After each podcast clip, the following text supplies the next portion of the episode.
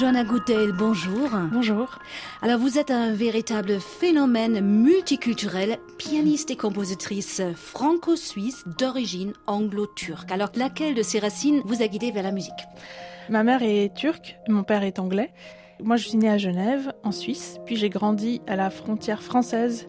Et je dirais que c'est ma formation suisse, à travers la méthode Jacques Dalcroze, qui a créé cette euh, méthode très ludique où la musique s'apprend par le mouvement, par l'expérience, par le jeu, qui a vraiment euh, déposé les graines de la créativité et de la passion pour la musique. Alors, électron libre, ou plutôt oiseau libre, avec cette envie de vous envoler loin des contrées de la musique occidentale, vous faites partie d'un trio d'inspiration persane, d'un duo autour de la musique mondingue. Vous mêlez les danseurs et des comédiens à vos projets, Johanna Godel. Vous avez même baigné Bach et la musique baroque dans la culture soufie. Et là, vous faites résonner Debussy, l'un des plus grands compositeurs français impressionnistes, au gong chinois et au bol tibétain. Alors, en quoi cette démarche donne sens? Alors, je voulais construire un programme autour de la nature pour partager mon émerveillement en fait du vivant et d'offrir une musique qui stimule l'imaginaire sensoriel, puisque Debussy était très sensible à la nature et souhaitait transmettre à travers sa musique toutes les impressions qu'elle lui procurait. Et Debussy a une vraie histoire aussi euh, par rapport à l'Asie. Oui, Debussy était fasciné par l'Extrême-Orient. Il collectionnait des estampes euh, japonaises et il a également découvert des instruments d'Extrême-Orient à Paris lors d'une exposition coloniale.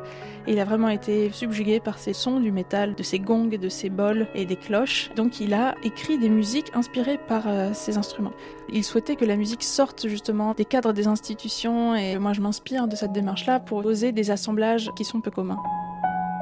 Donc Debussy and Resonance, c'est un album un peu comme un rêve éveillé qui réunit 13 titres euh, intimistes euh, aux sonorités presque insaisissables par mm. moment. Donc huit compositions de Debussy, cinq de vous-même. Comment les avez-vous conçues en fait, Johanna Gautel j'ai décidé de construire une histoire au fil de l'eau, autour des pièces de Debussy, Reflet dans l'eau, La cathédrale engloutie, euh, Snow is Dancing, donc la neige qui danse. Et ensuite, j'ai composé des pièces sur mesure. Donc, par exemple, avec la cathédrale engloutie de Debussy, je vais créer un espace où on se retrouve dans les océans et on entend le chant des créatures des océans, donc des baleines et tout ça, je le fais donc avec les gongs. Il paraît que vous collez même des bouts de pâte à fixe sur les cordes du piano. Oui, alors c'est vrai que c'est quelque chose qui m'amuse euh, beaucoup d'utiliser des objets, d'explorer, d'expérimenter avec le piano. Donc c'est quelque chose qui s'est fait beaucoup aux États-Unis dans les années 50. J'intègre euh, certaines techniques de ce piano préparé dans mes compositions et là, c'était pour évoquer des instruments très percussifs d'Asie, dont les gamelans.